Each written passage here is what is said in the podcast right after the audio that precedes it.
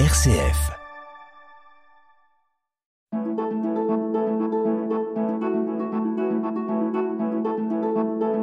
Itinéraire. RCF. Bonjour, chers auditeurs et auditrices euh, d'itinéraire. Bonjour Claire. Bonjour Auguste. Et bienvenue dans notre émission. Nous accueillons aujourd'hui Monsieur Liliane Lanier. Bonjour Liliane. Qui est le président de la Banque alimentaire du Cher. C'est quand même tout un programme. En cette période euh, d'augmentation du coût de la vie, du prix des denrées alimentaires, on accueille quelqu'un qui est en, en première ligne dans cette réponse à la recherche du moindre coût des produits de première nécessité. Pas que ça, parce que il faut nourrir la famille aussi. On va d'abord faire connaissance avec vous. Qui êtes-vous? Comment on arrive d'une profession antérieure ou d'une vie antérieure, comme on dit, à la présidence Banque Alimentaire? Je suis arrivé dans le département du Cher, euh, j'avais 14 ans, je suis fils de militaire, donc j'ai vadrouillé pas mal à travers euh, la France et euh, je dirais un peu le monde. J'ai deux enfants, je suis euh, retraité depuis le 1er juillet 2021 de l'armée de l'air en tant que personnel civil. J'ai intégré euh, la banque alimentaire en tant qu'administrateur il y a à peu près 7 ou 8 ans, président depuis euh, novembre 2020 suite au décès de l'ancien président Jacques Lafitte. Oui, on peut faire mémoire et honorer sa mémoire parce que c'est lui qui a été quand même le développeur, c'est lui qui a donné la dimension qu'a cette banque alimentaire aujourd'hui par rapport à ce qu'elle était quand il l'a prise. C'était bien différent. C'est lui qui avait organisé ESOP, je crois. Oui, tout à Oui. fait. euh, il avait, il était un peu visionnaire. Alors qui est Aesop?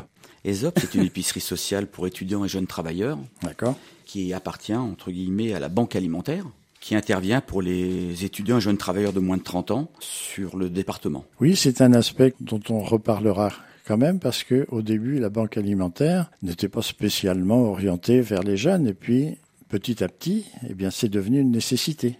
Et à partir d'ailleurs des jeunes étudiants, je pense que c'est à partir de là que Jacques Lafitte avait voulu créer quelque chose pour les étudiants. C'est une épicerie sociale qui se trouve euh, quartier Masque d'Ormois à Bourges, qui a pris ampleur parce que à travers la France, maintenant, il existe trois ou quatre euh, épiceries sociales.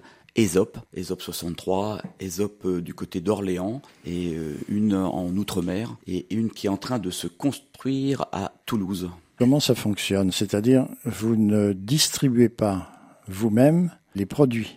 Vous les distribuez à des épiceries, à des associations qui font appel à vous, c'est ça? Oui, alors euh, la Banque alimentaire, c'est déjà une, une association euh, régie sous la loi 1901, reconnue d'intérêt général. Oui. Et nous avons à travers le département 63 associations, dont des épiceries euh, solidaires, que nous ravitaillons. J'explique un petit peu, une banque alimentaire, c'est le grossiste et qui redistribue à des associations. On s'adresse à des bénéficiaires. Bon, les bénéficiaires, ce sont des personnes qui sont adressées Par les assistantes sociales. par, voilà, Tout à fait. C'est donc l'assistante sociale qui va recenser les personnes en situation de Le précarité. besoin. Dans une commune, quelle qu'elle soit, il peut y avoir ben, venant du CCAS ou bien une association de bénévoles qui dit mais nous, on a des gens qui viennent nous demander si, etc. Et vous leur dites à ce moment-là, d'accord. Donc c'est le quotient familial qui fait qu'ils s'inscrivent soit à l'épicerie solidaire, soit au CCAS. On parle, je pense, de produits de première nécessité. Que- Quel est le choix? Il se pose toujours la question est-ce que la pâte à tartiner au chocolat, quelque chose comme ça? Est-ce que c'est un produit de première nécessité? Tout de suite, non. Mais aujourd'hui, vous savez, euh, la Covid a changé beaucoup de choses. Les banques alimentaires euh, souffrent et des produits que l'on avait avant et que l'on n'a plus maintenant. Aujourd'hui, il est très difficile d'avoir des produits. Vous me parlez de la pâte à tartiner. Certes, c'est pas un produit de première nécessité, mais euh, si on en a, eh bien, les enfants bénéficiaires seraient bien conscients aussi d'en avoir. Voilà, faut, Voilà. c'est pas parce que les parents viennent chez vous que eux, ils soient exclus de la pâte à tartiner que leurs petits copains ils ont avec leurs parents. Voilà, tout à fait. C'est très difficile aujourd'hui euh, d'avoir euh, des denrées alimentaires. On est plus amené maintenant à avoir des subventions parce que la banque alimentaire marche avec des dons, des subventions du département, de la mairie, euh, de la région, de l'État. Et aujourd'hui, on achète beaucoup plus des marchandises qu'avant. Mais c'est l'approvisionnement qui a été rendu difficile. Oui, oui, oui, oui, tout à fait. Vous pouvez remarquer maintenant dans les magasins euh, des palox, des bacs. où il y a des produits euh, qui sont euh, en date limite. Par- Oui, Et Ces produits-là, avant, arrivaient à la banque alimentaire, oui. qu'on n'a plus maintenant. Nos partenaires, nos donateurs, nous ont pas abandonnés. Mais effectivement, c'est des produits qu'on a un petit peu moins aujourd'hui. Itinéraire. Sur RCF. Itinéraire. Ces produits, vous les acheminez, ça a un coût. Comment vous tarifez en quelque sorte? Les produits ne sont pas tous livrés. Il y a aussi les associations qui viennent chez nous chercher les produits. Oui, bien sûr. oui. On va des fois à l'autre bout du département, euh, Belleville, euh, Grasset. euh, Bon, effectivement, là, on est obligé d'appliquer un tarif pour les kilomètres en gasoil que la banque alimentaire effectue. Il faut savoir que la banque alimentaire, c'est 10 salariés à plein temps, 12 autrement. C'est 50 bénévoles qui travaillent sur les deux sites, l'épicerie sociale et la banque alimentaire. Pour la collecte nationale qui a lieu au mois de novembre, fin novembre, eh bien, c'est 1000 bénévoles à travers le département. Je comprends que votre euh, formation antérieure, enfin dans les personnels civils de l'armée de l'air, ça vous a donné quand même des éléments de formation. On peut pas arriver sans avoir une certaine connaissance de l'économie, en quelque sorte, de l'économie sociale, et puis de l'économie aussi, tout court, et de la gestion. Eh Bien écoutez, je vais vous étonner. Non, à part la gestion du personnel, parce que je gérais du personnel, D'accord mais au niveau euh, entreprise, rien du tout. J'avais quelques notions, euh, parce que j'étais conseiller municipal à la ville de Bourges pendant 12 ans. J'ai eu des notions aussi euh, au niveau euh, associatif, parce que je, je fais partie aussi de beaucoup d'associations associatives. Mais sinon, au niveau entreprise, pas du tout. J'ai un encadrement, des personnes qui sont autour de moi, Et vous apprenez sur le tas.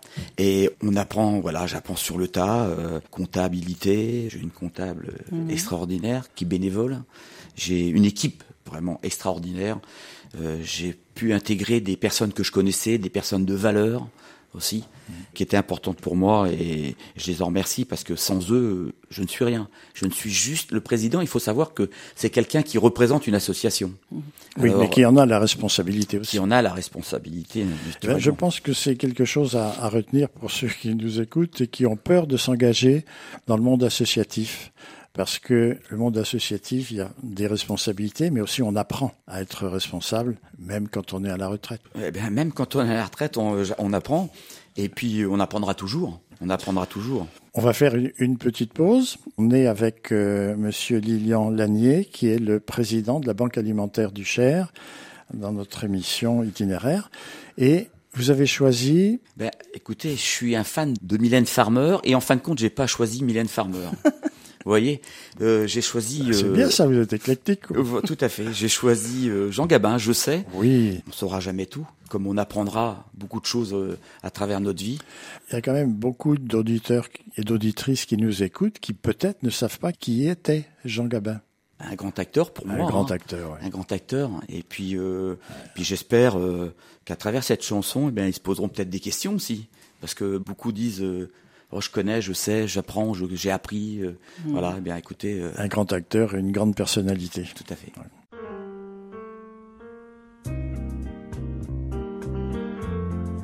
Quand j'étais gosse, haut comme trois pommes, je parlais bien fort pour être un homme. Je disais je sais, je sais, je sais, je sais.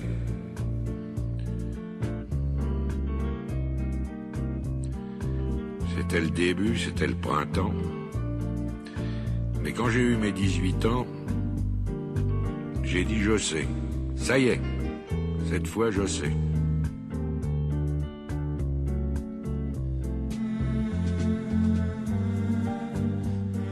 Et aujourd'hui, les jours où je me retourne, je regarde la terre où j'ai quand même fait les 100 pas, et je ne sais toujours pas comment elle tourne.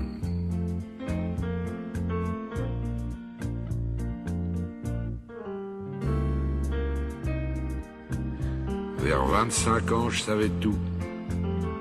L'amour, les roses, la vie, les sous. Tiens oui, l'amour. J'en avais fait tout le tour.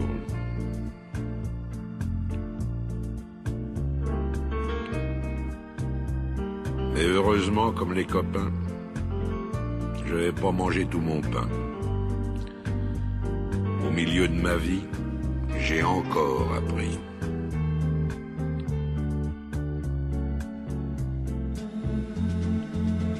Que j'ai appris, ça tient en trois, quatre mots. Le jour où quelqu'un vous aime, il fait très beau. Je peux pas mieux dire, il fait très beau.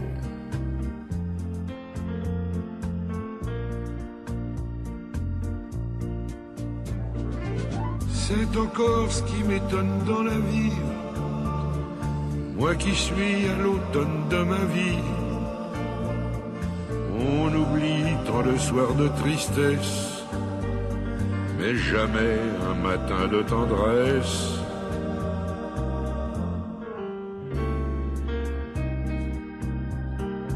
Toute ma jeunesse, j'ai voulu dire je sais. Seulement plus je cherchais, et puis moi je savais. Il y a 60 coups qui ont sonné à l'horloge. Je suis encore à ma fenêtre. Regarde et je m'interroge. Maintenant je sais. Je sais qu'on ne sait jamais. La vie, l'amour, l'argent, les amis et les roses. On ne sait jamais le bruit ni la couleur des choses. C'est tout ce que je sais. Mais ça, je le sais. Voilà, je sais, c'est magnifique. Ça, fait du plaisir à réentendre cette voix de Jean Gabin, que ce soit dans un film ou dans ses chansons. Mais il chantait très peu quand même, mais une chanson comme ça, ça reste. Même si on l'écoute pas souvent, sans doute, sur les ondes, mais le jour où quelqu'un vous aime, il fait très beau. Ça, je sais. Ça, c'est beau. J'espère que j'aurai fait euh, connaître cette chanson à plein d'auditeurs. Certainement. C'est des jeunes qui ne connaissent sûrement pas, qui seront sûrement heureux de connaître. Mais peuvent se retrouver dans des phrases comme ça. Oui. Complètement. Sûrement même. RCF. Itinéraire.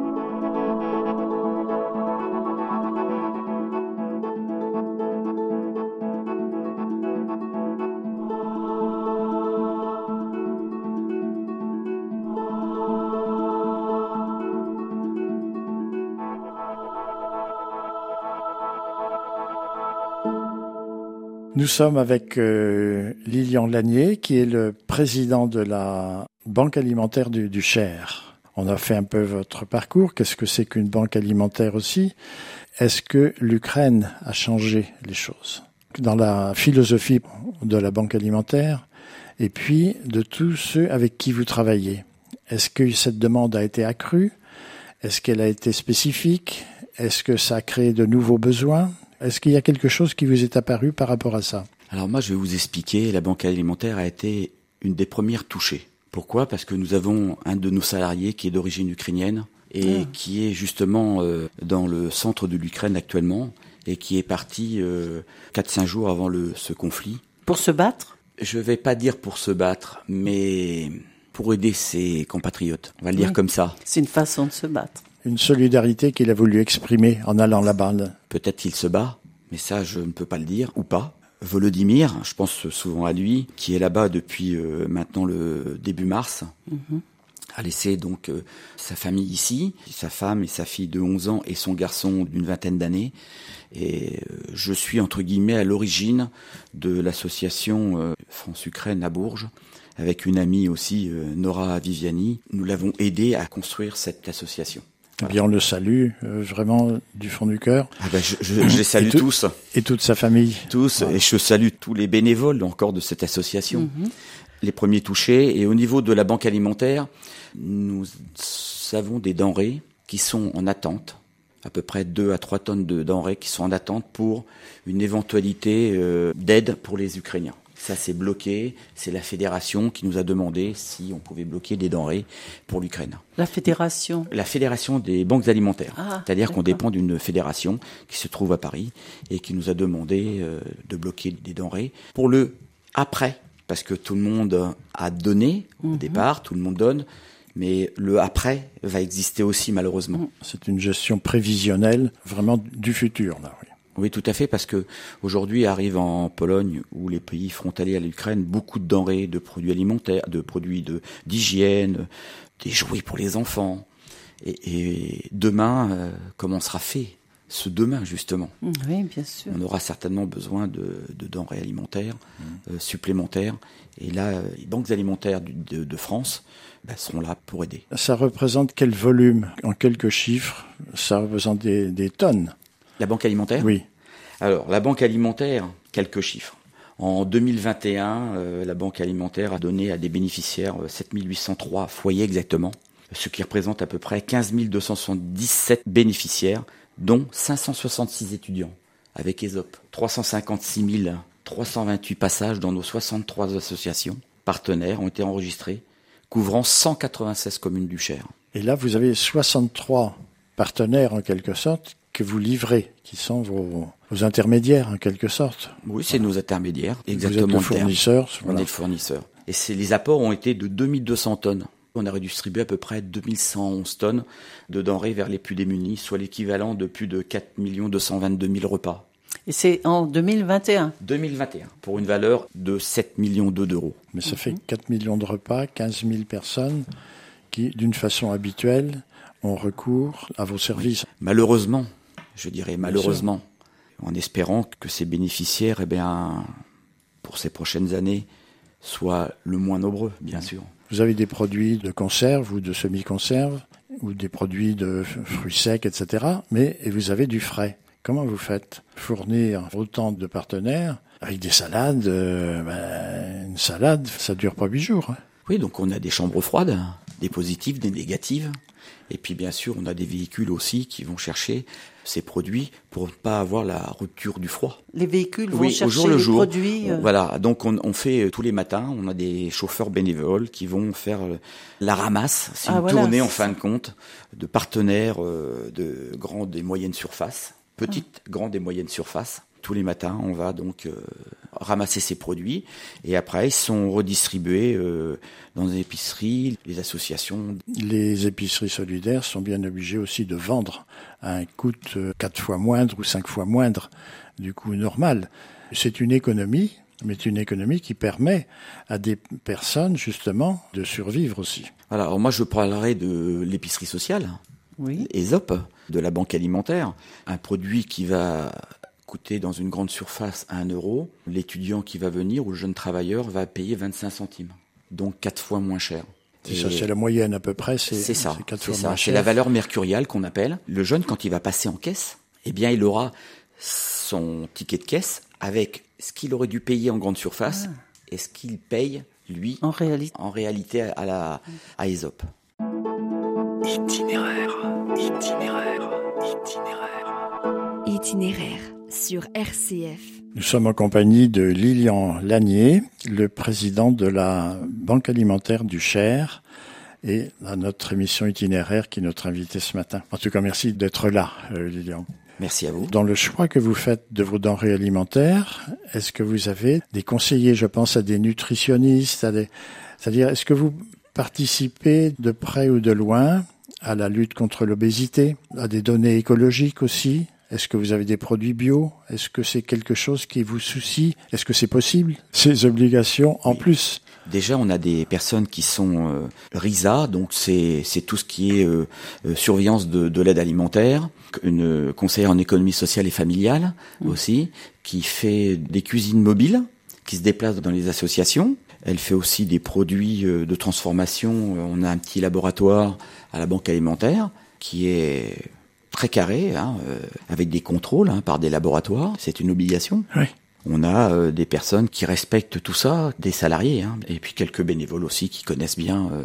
Par rapport au, au- au bio, on en a euh, à la banque alimentaire, mais surtout à l'épicerie sociale. On a un partenaire qui nous fait don de produits bio pour les jeunes étudiants et travailleurs. Un exemple, pendant la Covid, des cantines scolaires qui étaient fermées, Oui. qui ont fermé suite au Covid. La cantine nous a amené des produits, eh bien fallait qu'il y ait... tout ce qui est euh, euh, allergie euh, sur les produits, il faut que ça soit tracé. Sinon, on ne prend pas. C'est une obligation que les produits soient tracés. Hein, Même un yaourt qui n'est pas tracé, eh bien peut-être euh, l'un de nous est peut-être allergique et on ne peut pas le donner justement à un de, des bénéficiaires. Donc tous les produits qui arrivent à la banque alimentaire ou à l'épicerie sociale doivent être tracés. Alors tracés. Emballage. Oui. Avec les produits, avec toutes les, les normes qui figurent sur les emballages, les allergènes, toutes ces choses-là. J'ai vu devant une épicerie solidaire des caissons de compost, euh, voilà, de la question du traitement des déchets.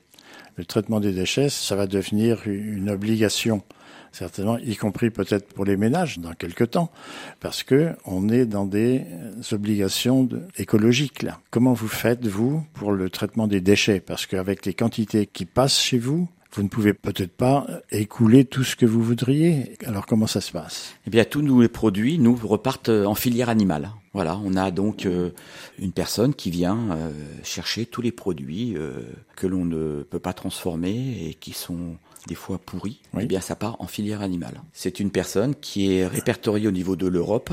C'est une obligation aussi. Ben, ça va pour les cochons. Voilà, vous, vous avez tout. vous savez tout. Ça va pour les cochons et Oui. les cochons mangent tout. Vous êtes là dans une filière écologique en tout cas. Ah, tout à fait. Voilà. Et puis, euh, pas de gaspillage.